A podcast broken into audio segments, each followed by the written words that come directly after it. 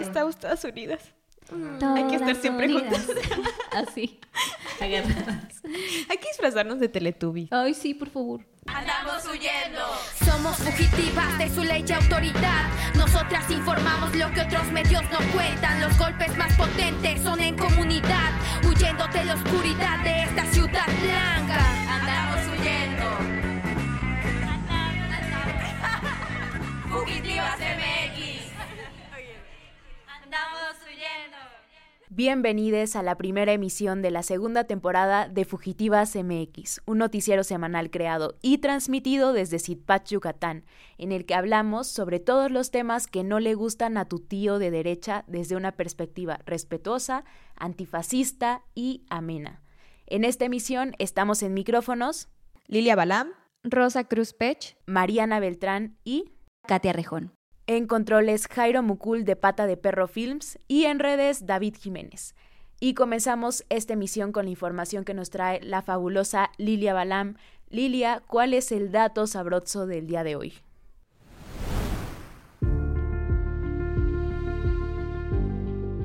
Iniciamos la segunda temporada con un dato no muy sabroso ni fácil de digerir. La encuesta nacional de trabajo infantil 2022 realizada por el INEGI reveló que Yucatán se encuentra por arriba de la media nacional de la tasa de trabajo infantil y dentro del top en los poco honrosos rankings de ocupaciones no permitidas y peligrosas. De las 471.066 infancias y adolescencias entre 5 y 17 años en Yucatán, 15% trabaja y 9.3% está en ocupaciones no permitidas, 8.5% en actividades catalogadas como peligrosas. Son 44.022 niñas, niños y adolescentes haciendo actividades que son perjudiciales para su desarrollo físico y psicológico o están trabajando por debajo de la edad mínima legal de acceso al empleo, que es de 15 años según la Ley Federal del Trabajo. Es justo en este rubro que Yucatán ocupa el séptimo lugar a nivel nacional. Pero tantito peor, somos el noveno estado en el país que emplea a niñas, niños y adolescentes en actividades que les exponen a riesgos de salud, con lugares y jornadas de trabajo no apropiadas o en horarios prolongados. Seguro hay en este punto quienes opinan, ¿y qué tiene? Yo así crecí, está bien que los chamacos crezcan con responsabilidades, aprendan a ganarse el pan, así van a florecer en la adversidad, bla, bla, bla, bla. Aunque no lo parezca o no lo queramos ver, el trabajo infantil tiene consecuencias. Esto lo explica Antonio Benavides, integrante de la Organización Internacional del Trabajo. La principal consecuencia es la deserción escolar. Un niño que trabaja, una niña que trabaja, empieza a tener malos rendimientos escolares y, va y, y, esto deriva en la deserción escolar.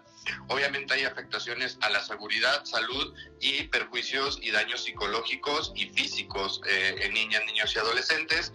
Y muchas veces se trata de justificar al trabajo infantil eh, pensando que es un aporte económico al núcleo familiar. La realidad del trabajo infantil es que eso no es cierto. El trabajo infantil lo que hace es perpetuar el ciclo de la pobreza, porque una niña o niño que abandona la escuela para estar en una situación laboral, pues eh, pierde oportunidades en un futuro de tener un mejor empleo en una situación formal. Urge que las autoridades pongan atención a esto. Al gobernador Mauricio Vila y demás autoridades les encanta ensalzar el crecimiento económico del Estado. Tenemos que preguntarnos a costa de quiénes es ese tan cacareado desarrollo. Conste que no lo digo yo, lo dicen los datos. Bueno, la verdad, yo sí estoy a favor del trabajo digno infantil, más no de la explotación infantil. Y de hecho, ya hay 30 años en Latinoamérica de eh, movimientos eh, de niños, niñas y adolescentes trabajadores. Se les conoce como los NATS. Y bueno, ellos manifiestan justamente como un rechazo rotundo a una conmemoración del Día Mundial contra el Trabajo Infantil que promueve precisamente la Organización Internacional del Trabajo, porque criminaliza a las niñas, niños y adolescentes trabajadores y criminaliza sobre todo la pobreza y el trabajo como una acción transformadora. De hecho, lo que tú compartes es muy importante porque los datos arrojan em, las situaciones poco dignas en las cuales se encuentran trabajando los niños, niñas y adolescentes. Sin embargo, eh, pues precisamente estas instituciones ciertamente coloniales en quieren decir qué es lo que tiene que hacer un niño, ¿no? la niñez de jugar, de, ir a la escuela, pero en, otros contextos, como por ejemplo aquí en Yucatán, que ciertamente este pequeños nos enseñan a trabajar cuidando a los animales, en las plantas, no sé, en la panadería del tío, en la tortillería de la tía, eh, pues es como parte de, del desarrollo, ¿no? De estas otras infancias O sea, yo recuerdo que de chiquitos nos ponían en, casa los abuelos a preparar pan.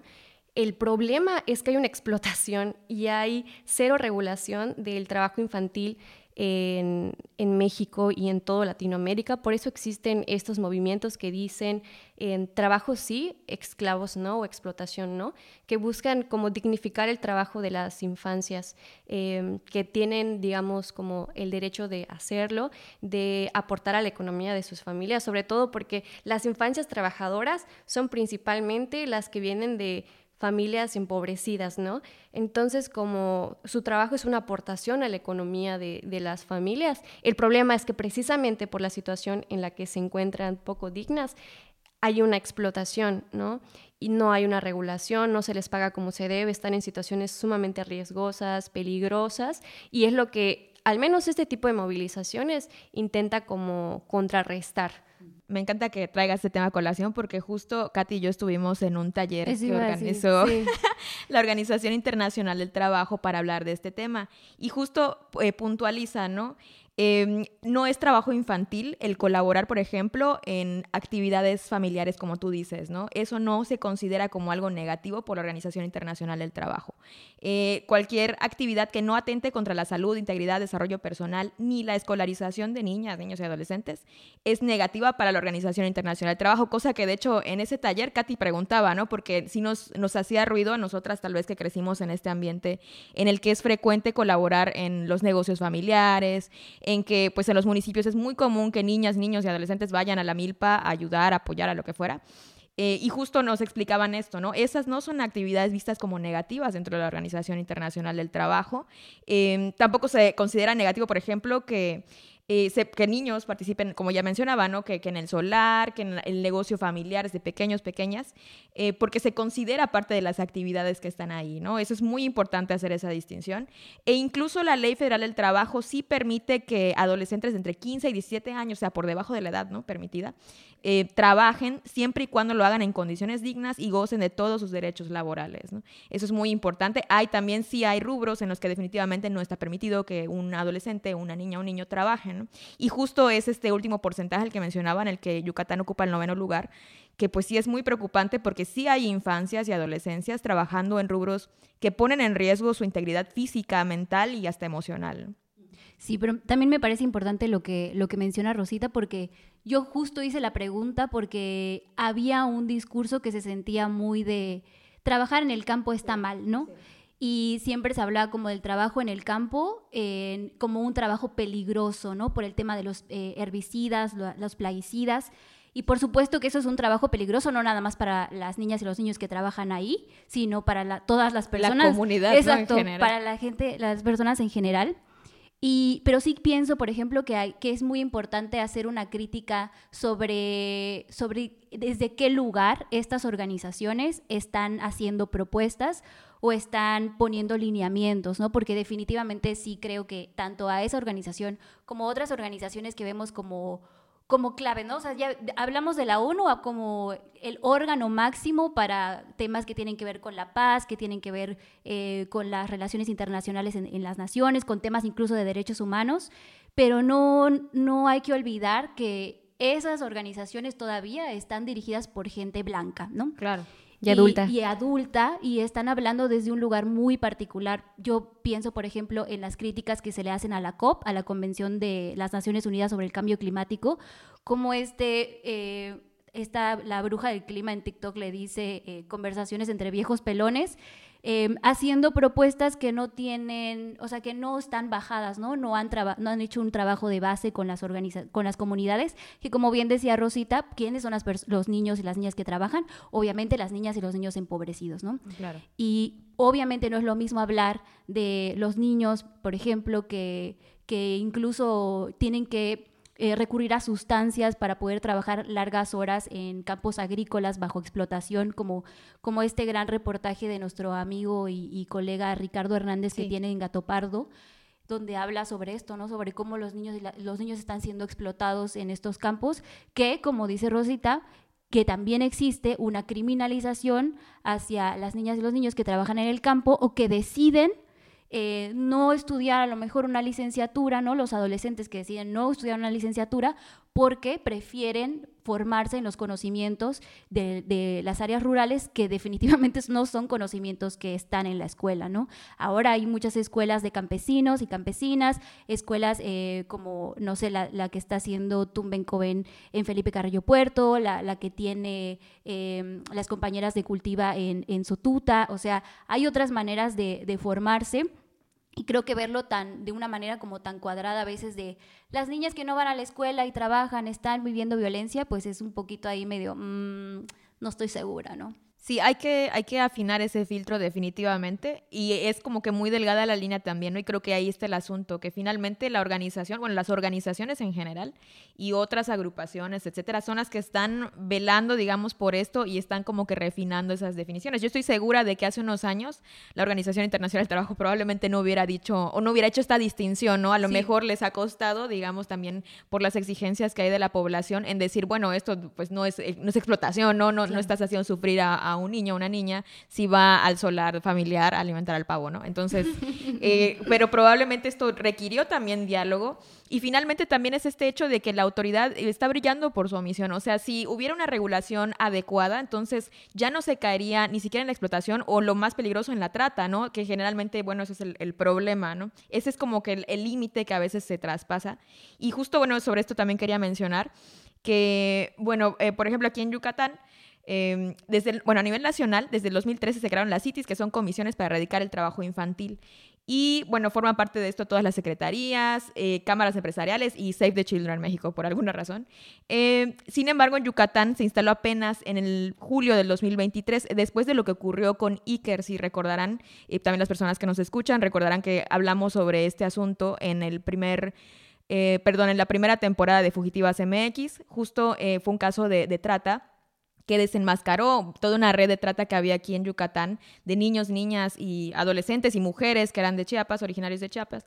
Y pues precisamente por esto, porque fue un escándalo a nivel, yo creo que internacional, yo creo que esto llegó a otras fronteras, em, pues precisamente comenzaron a moverse, fue que instalaron esta comisión y entonces ya ahí se está abordando otro problema, ¿no? Que fue el de la trata en este caso en específico. Entonces es como que afinar esa lupa, ver cuáles son las condiciones en las que sí hay que intervenir, digamos, en las que sí ya se está hablando de, palabras mayores en este sentido, ¿no? Y no simplemente clasificar como que todo lo que haga un niño o una niña es explotación y tampoco decir, no, pues está bien que trabajen en lo que sea a cualquier edad, pues tampoco, ¿no? Entonces creo que es ahí donde hay que afinar ciertas cosas y por supuesto de colonizar la mirada de esas organizaciones que definitivamente están desde otra perspectiva y creo que sí requieren la apertura y el diálogo de, de hablar con estas comunidades que tienen otras formas de organizarse.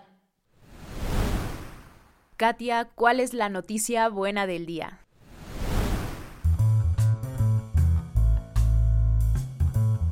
Mi nombre es Annie, soy una niña de 9 años trans. Estoy aquí pidiendo mis derechos, cosa que no debo de hacer porque los derechos los debemos de tener todos, seamos trans, lesbianas, gays o no binarias. Desde que tengo memoria me he identificado como una mujer. Me sentía sola, nadie me entendía, hasta que mi mamá encontró la Asociación por las Infancias Trans el pasado 29 de octubre, Día de las Infancias Trans, la Asociación por las Infancias Transgénero inició una campaña para exigir un protocolo a la Secretaría de Educación Pública que garantice los derechos de las niñas trans en las escuelas. Las escuelas actualmente exigen el cambio legal de nombre y género en el acta de nacimiento para respetar el nombre elegido y la identidad de los alumnos trans, a veces ni siquiera teniendo los papeles oficiales. Por eso esta organización busca que por ley las escuelas tengan un protocolo de actuación y que no sea una elección de los docentes o directivos si respetan o no el derecho a la educación, a una vida libre de violencia y la identidad trans. Esta organización basada en la Ciudad de México y fundada en 2018 ya realiza acompañamiento a familias que se enfrentan con situaciones de discriminación en espacios escolares y brindan orientación jurídica para los documentos de identidad. En entrevista con varios medios nos comentaron que actualmente reciben entre 3 y 4 solicitudes de ayuda diarias y están acompañando a 300 familias. Pero han tenido momentos, después de la pandemia por ejemplo, en que recibieron hasta 8 solicitudes diarias. Escuchemos a la directora de la organización, Tania Morales, quien explica qué es lo que tendrían que hacer las escuelas en este protocolo o por sentido común. Eh, recibir la petición de la persona o de la familia eh, y cambiar en sus listas solo su nombre y su género. Todos los trámites administrativos se llevan con el acta de nacimiento que existe, pero es pasarle lista a la persona con su nombre y con su género y si hay diferenciación por género en el uso de uniformes, pues entonces darle el uniforme que correspondería a, su género. Eh, otra situación es eh, no impedir el uso de baños, por ejemplo. Como vemos, las escuelas no tienen que hacer mucho para respetar a las infancias trans. Ojalá que comiencen a implementar estas acciones para hacer la experiencia educativa y de transición mucho más sana a las niñas, los niños y las niñas trans. Yo tampoco sabía que habían muchas infancias trans y creo que eso nos pasa a muchas personas precisamente porque están invisibilizadas.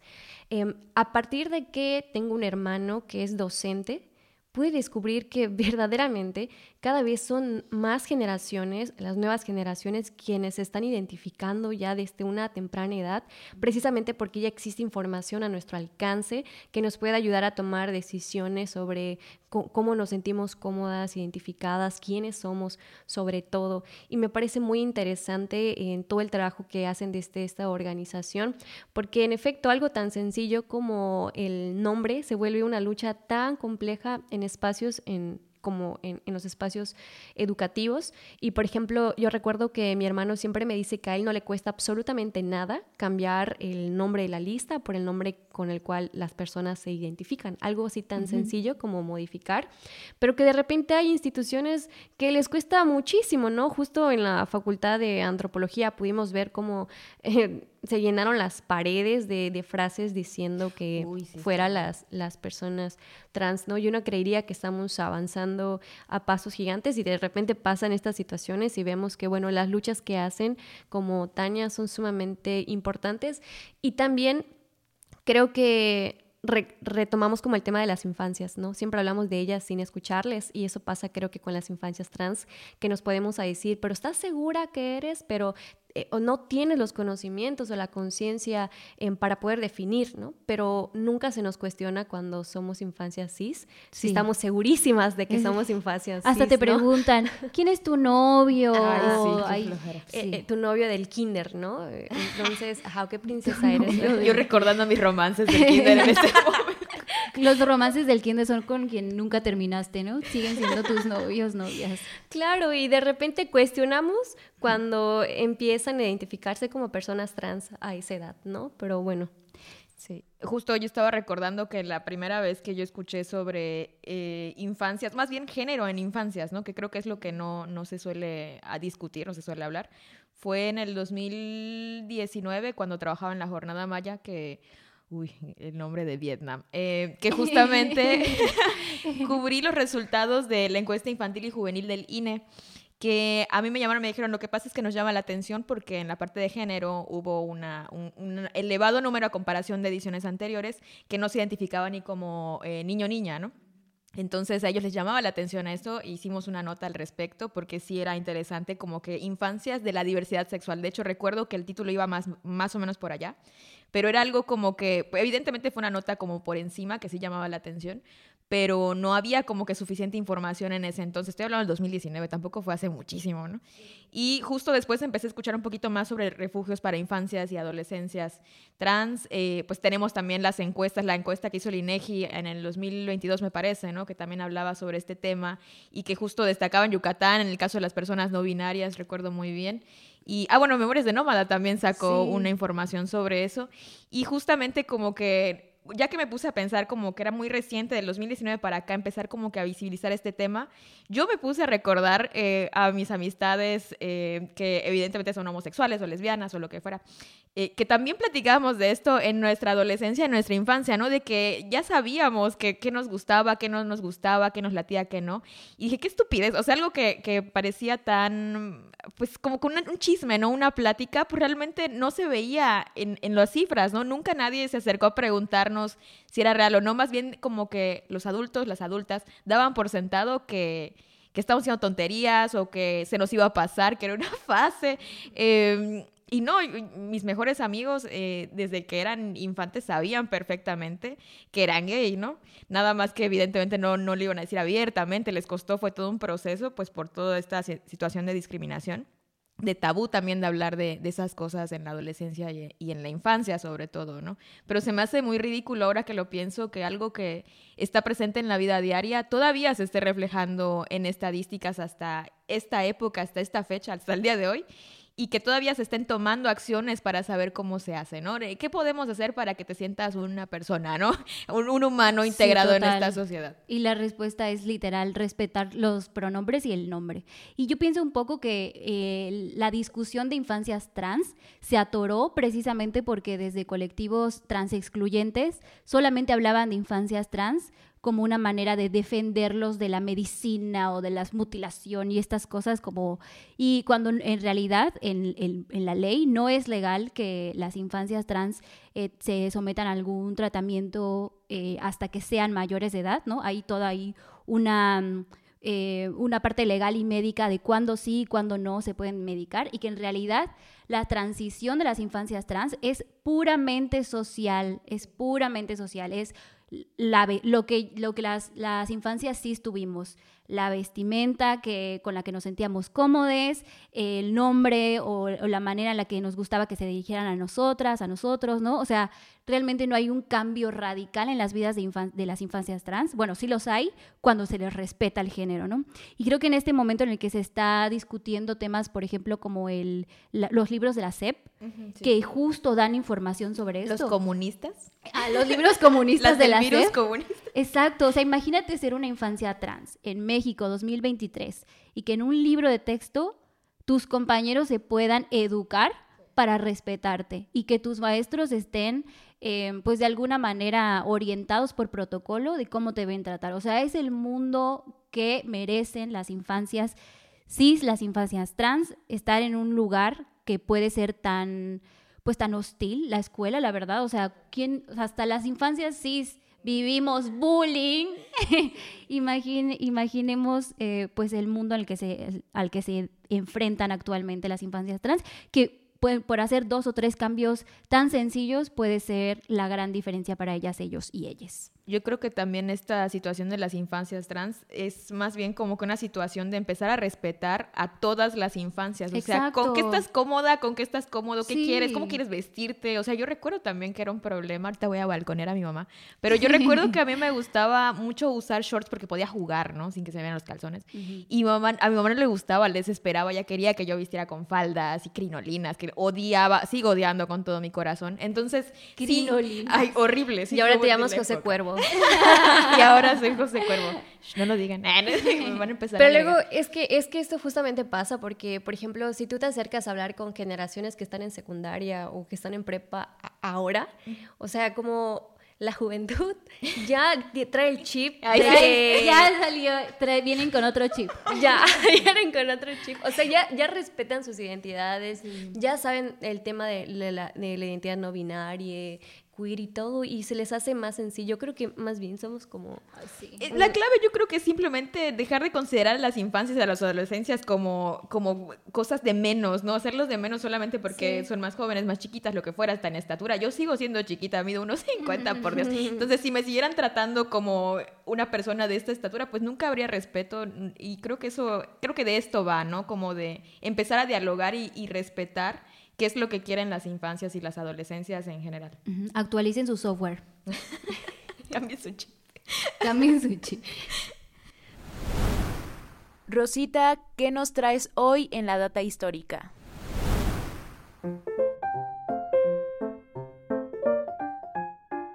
Bienvenidos a la Data Histórica, un espacio de divulgación sobre acontecimientos del pasado que nos parecen importantes de chismear. El día de hoy hablaremos sobre la protesta de la vejez diversa. No hay orgullo LGBT sin las personas mayores. Amigos, ¿ustedes se imaginan cómo era protestar hace 50 años por el reconocimiento de nuestra orientación sexual e identidad sexogenérica? Han pasado décadas desde el 2 de octubre de 1978, cuando ocurrió la primera protesta pública de la diversidad sexual con el movimiento de la liberación homosexual, que en ese momento buscaba contrarrestar las ideas que miraban a la homosexualidad como una enfermedad psiquiátrica. Pero las protestas de la diversidad sexual siguen presentes y con mayor libertad en todo México. Escuchemos a Bárbara Fox, la primera mujer en reconocerse públicamente trans en el estado de Yucatán. Tiene 50 años de activismo y nos platica su experiencia. Que ver la edad, dice un dicho que más habla el diablo por viejo que por diablo, ¿no? Entonces la experiencia viene con los años, la juventud divino tesoro, me encanta, quisiera yo tener ay, 20 años menos del que tengo ahora, con toda la madurez que he adquirido con el paso de los años. La discriminación es, a veces es entre la misma comunidad de las nuevas generaciones jóvenes, pues que están todos pues en bandeja de, de plata, ¿no? En bandeja de oro, saboreando y disfrutando lo que nosotras, pues en mi caso, lo que yo, pues los caminos y la lucha y todo el trabajo que he hecho, pues ahorita es muy fácil, ¿no? Este, pues vivir la vida loca pero no se trata de eso, sino se trata de la unidad, la unión hace la fuerza, de que la comunidad esté unida y apoyarnos unas a otros, no importa ni la edad, el sexo, ni, nada de que los, los, pues la finalidad es una vida tranquila, en paz y, y con los mismos derechos. La discriminación existió, existe y siempre existirá. El contexto actual sigue siendo hostil para la diversidad sexual, pero han habido grandes avances en nuestros derechos humanos gracias a personas como Bárbara que han alzado la voz. Y también temas que aún faltan por hablar. Por ejemplo, Uriel Veladez de la organización Gafas Plateadas, una iniciativa que busca erradicar el edadismo y la LGBT-fobia, nos comenta cómo es que el edadismo o discriminación por edad llenan de estigmas a las personas mayores LGBTs, cuestionando su capacidad, su estética y la sexualidad. Llegar a la vejez siendo parte de la disidencia sexual hace que te enfrentes a nuevas formas de vulneración, como lo es la nula representación en las políticas públicas, pues al día de hoy no hay ninguna iniciativa de ley enfocada específicamente en atender a personas mayores de la comunidad LGBTIQ. También hay una inexistencia en estudios que aporten a ver cómo los cuerpos envejecidos reaccionan a tratamientos hormonales en caso de personas trans, o bien en personas que viven con VIH tampoco sabemos cómo reaccionan los cuerpos a los nuevos tratamientos contra el VIH. También hay que hablar del limitado acceso que tienen a servicios inclusivos, ya que desde sociedad civil muchas veces se enfocan los esfuerzos en juventudes y cuando hablamos de iniciativas enfocadas en personas mayores como lo son residencias, centros de días o instituciones de gobierno, estas trabajan específicamente con perfiles de personas heterosexuales. Este borrado de la vejez diversa es algo que difícilmente escuchamos en los movimientos actuales LGBTIQ. Ustedes, amigas, ¿en quiénes piensan cuando hablamos de vejez LGBT? Uf, yo creo que si nos hacen falta muchos referentes para tener como alguien. Yo pienso mucho en Germán Pasos, em, en Bárbara Fox también. Y hay una escritora que a mí me encanta que se llama Ana Freixas, que tiene un ensayo que se llama Yo vieja, y en el que dice, las viejas hemos sido pioneras en todo. Y hemos sido, ahora tenemos que ser pioneras en cómo, cómo se es vieja, ¿no? Para mí la vejez es un tema muy, como muy vital. O sea, me parece tanto las infancias como, como las personas adultas, ¿no? Que ahora se dice personas adultas, pero digamos las personas viejas están incluso resignificando lo que significa ser viejo en un mundo como hoy, pero creo que la, la, comunidad LGBT lo viene resignificando, viene resignificando muchísimas cosas desde hace mucho tiempo, ¿no? Y creo que en, este, en, este, en esta población en específico, que son las mujeres trans, por ejemplo, que, bueno, Bárbara fue, me parece, creo, la primera mujer trans en, decir públicamente que era una mujer trans en Yucatán, no, pues las mujeres trans no suelen llegar a viejas por, porque el promedio de vida es de 35 años, ¿no? Entonces, celebrar la vejez de una población que tiene tan poca esperanza de vida por todas las situaciones de violencia a la que, a la que están, me parece algo ya en sí mismo revolucionario. Justo eso que estás mencionando era lo que me venía a la cabeza. También eh, pensando como que en vejez eh, LGBT que ha estado como que al pie de guerra, ¿no? Que realmente pues son todos los pioneros del movimiento, eh, al menos aquí en Yucatán. y afortunadamente todavía contamos con algunas personas que siguen pues dando cátedra de cómo empezaron, ¿no? A, forjar este camino. Pensaba en Germán, pensaba también en, esta activista Sherry, que, que, desafortunadamente no pudimos contactar, pero que también ha estado presente en las protestas y justo yo pude, tuve la fortuna de fotografiarla en la última marcha de la diversidad que se hizo aquí en, Yucatán, en Mérida en específico. Y justo pensaba, ¿no? Como que, bueno, recordando en, el barrio de Pacaptún, tenemos a, una vecina, se llama Gaby, que justamente platicaba mucho con mi mamá y le decía, bueno, es que llega un punto en la vida en que pues, me deprimo porque todos mis amigos ya están muertos, ¿no? Entonces, evidentemente son cosas que, que pegan, que son reales y que sí hay que celebrar a las personas que siguen aquí, que siguen pudiendo compartir con nosotros, con nosotras su experiencia. Y pues también estaba pensando como que un poquito en la historia de las protestas de las marchas LGBT aquí en Mérida. Yo no pude encontrar la fecha exacta. Hice un cálculo más o menos por un flyer que vi de que más o menos en el 2012 comenzaron las, las marchas LGBT aquí en, Mérida, ¿no? Y cómo poco a poco fueron creciendo, cómo fueron también importantes y mostraban la coyuntura de lo que estaba ocurriendo aquí en, en Mérida, en Yucatán, de hecho porque yo recuerdo perfecto que como que las convocatorias más sonadas fueron la, la, del 2019, después de que el Congreso rechazara hacer las reformas por, para el matrimonio igualitario. Ajá, exactamente. Entonces ahí es donde se visibiliza por qué es importante salir a las calles, apropiarse de esas calles y manifestar, ¿no? Eh, que siempre hay mucha gente que tacha de que, ay, no, es un circo. Ah, la protesta también puede ser alegre, o sea, esa es una, ¿no? Total. Y, una es la primera, por supuesto, ¿no?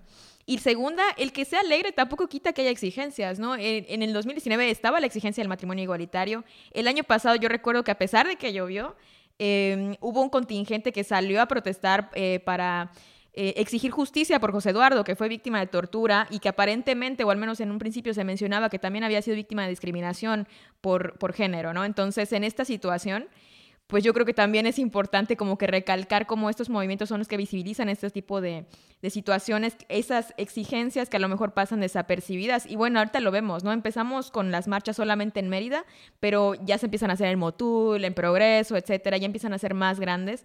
Yo creo que cada vez hay una necesidad muchísimo más... Em, no sé, contundente de hacer estas exigencias y no han parado y no creo que paren, ¿no? Hasta que consigan pues la dignidad y el respeto de sus derechos. Sí, a mí me pareció sumamente importante lo que hablaba Uriel sobre cómo hay poca información sobre tratamientos hormonales o el, tema de las personas que viven con VIH cuando están en, su etapa de adultos mayores, ¿no? O sea, cómo hay nulos proyectos, nulas iniciativas hacia, hacia ellas y se me hace como un tema que yo no, no había imaginado, precisamente porque sí veo como que en muchas manifestaciones actuales, como que además en convocatorias siempre te piden tener menos de 29 años, ¿no? Para bajar fondos o igual tienes también creo que la energía y también las redes para comunicarte cuando eres joven, ¿no? O sea, como más acá, más en directo y cómo hemos olvidado como que estas otras voces que hace 50 años pues estaban en un contexto sumamente más agresivo, donde salir a marchar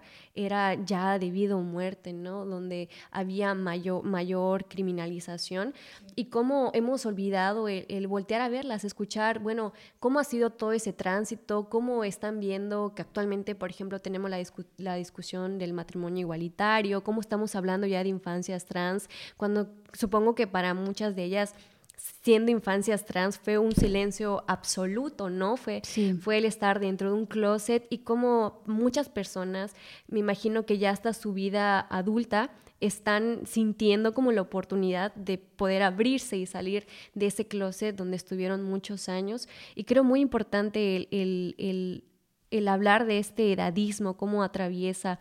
Em, ahora, como dicen, ¿no? Son los pioneros y son las personas pioneras en estar hablando cómo, cómo se vive eh, una vejez, porque bien la vejez lo vamos a vivir de diferentes maneras, ¿no? Y cómo siendo una persona LGBT vas a vivir esa vejez. Eh, Uriel igual me comentaba un poco sobre que muchas personas tenían que regresar hasta el closet para no sentirse solas en su vejez, no, Y eso sí me hace algo como que sumamente, ajá, muy fuerte, pero eso lo hacían como para tener compañía, para incluso tener cosas básicas como como un techo o como alimentación, ¿no? El tener que recurrir a decir, pues no, siempre no, no lo soy para poder estar cercano a su familia en una etapa pues terminal de su vida. Sí, definitivamente. Yo creo que hay un legado que, que se ve incluso en la actualidad, ¿no? Como la incidencia de de las personas LGBT que fueron pioneras en el activismo, por ejemplo, em, para las personas con VIH, cómo crearon refugios, comedores, luchas legales,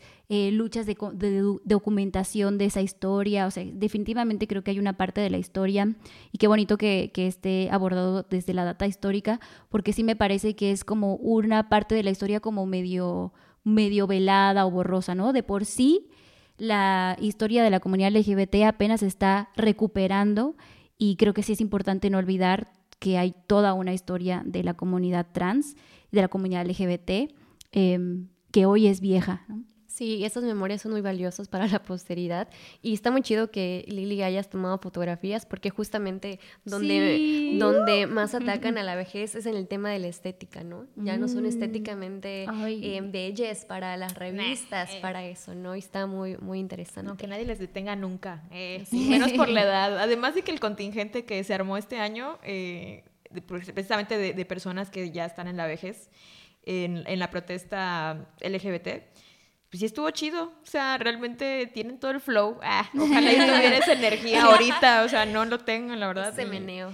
Sí. meneo. Y la verdad es que eso motiva, yo creo, también a otras personas que, como bien está diciendo Rosita, que a lo mejor ya no se sienten motivadas y prefieren tomar otras prácticas con tal de, pues, no pasar soledad o no tener otro tipo de, dificultades. A lo mejor esto motiva, ¿no? A, a tomar las cosas de otra forma. No lo sé. Espero que sí. Que sí sea como un rayito de esperanza. Y la queso. Y la queso. Con esto concluimos esta emisión de Las Fugitivas MX, podcast informativo desde el sureste de México para el mundo. Si les gustó, síganos en Instagram, Twitter, Facebook y TikTok como arroba fugitivasmx y también pueden encontrar a la equipa como Katia Re con doble E en Twitter. Arroba Nefelibata Forever en Twitter, Insta, TikTok, MySpace, Metroflog, bla, bla, bla. Rosa Cruz Page en Facebook, Twitter e Instagram. Arroba M4R Volcán en Twitter e Instagram. Y arroba FR-Toledo en Instagram y FR-Toledo99 en Twitter. Agradecemos a Jairo Mucul de Pata de Perro Films y David Jiménez tras bambalinas. Antes de irte, pícale el botón de seguir en Spotify. Nos vemos en la próxima semana y no olviden huir del edadismo.